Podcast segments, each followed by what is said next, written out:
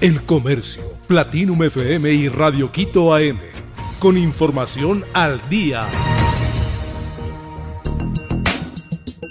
Centros de diálisis protestan por falta de pago del gobierno. La Asociación de Centros de Diálisis del Ecuador, junto a gremios nacionales de pacientes renales, realizaron nuevamente una protesta pacífica el lunes 26 de junio del 2023 en Quito para exigir el pago oportuno por el servicio que prestan. Son más de 16.000 pacientes renales los que se benefician mensualmente de los servicios. En un comunicado, la asociación señaló que la deuda actual del Ministerio de Salud Pública a las clínicas de diálisis es de 90 millones de dólares. Además, el Instituto Ecuatoriano de Seguridad Social IES adeuda un promedio de 30 millones de dólares. Los atrasos en los pagos van desde hace 8 meses correspondientes al Ministerio de Salud Pública y desde hace 16 meses por parte del IES. Las muertes violentas en Quito se incrementaron este 2023. Las muertes violentas en Quito se incrementaron en comparación con el año pasado, así lo refleja un informe estadístico del Ministerio del Interior. Los datos más actualizados de esta cartera de Estado son de enero hasta abril del 2023. Durante los primeros cuatro meses de este año se han registrado 92 homicidios inintencionales en Quito. En cambio, en el mismo periodo del año pasado se produjeron 49 muertes violentas. Es decir, que solo en esos primeros meses la cifra de hechos violentos casi se duplicó. Investigaciones policiales señalan que el 67.8% de las muertes violentas se perpetraron con armas de fuego, el resto con armas cortopunzantes, armas contundentes entre otros objetos o sustancias. La mayoría de las víctimas tiene un promedio de edad de 20 a 44 años de edad. OTAN cree que revuelta de Grupo Wagner evidencia el error estratégico de Putin.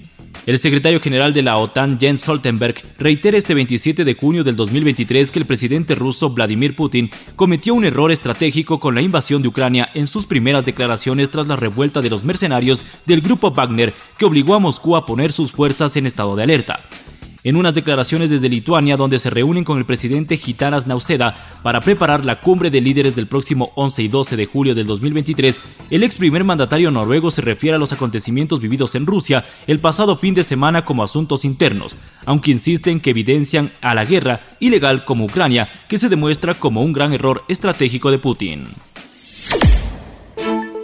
Fiesta en la presentación de Egner Valencia en Porto Alegre.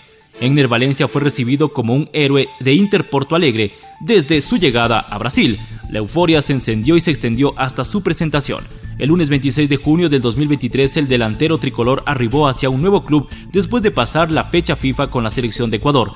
Aunque previamente ya se había anunciado su fichaje, esta era la primera vez que interactuaría con la afición y se lo mostraría públicamente como nuevo refuerzo del cuadro colorado. Valencia hizo su aparición junto a su familia el momento de subir a la plataforma que se había dispuesto. Este se mostró con una de las camisetas de entrenamiento mientras que sus afectos lo hicieron con la blusa tricolor de la escuadra de Porto Alegre. Shakira tendrá una escultura en Barranquilla. Una escultura de más de 6 metros de la cantante Shakira será develada en dos meses en Barranquilla.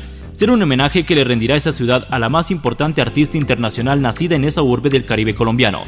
Vamos a hacerle un reconocimiento a Shakira para que los barranquilleros se sientan orgullosos de ese referente de cultura, pero también para que vengan visitantes a hacer un peregrinaje, tomarse una foto, quedarse en un hotel e invertir en nuestra hermosa ciudad. Así lo anunció el alcalde de Barranquilla, Jaime Pumajero. La escultura será hecha de bronce, producto de la creatividad del artista local Gino Márquez.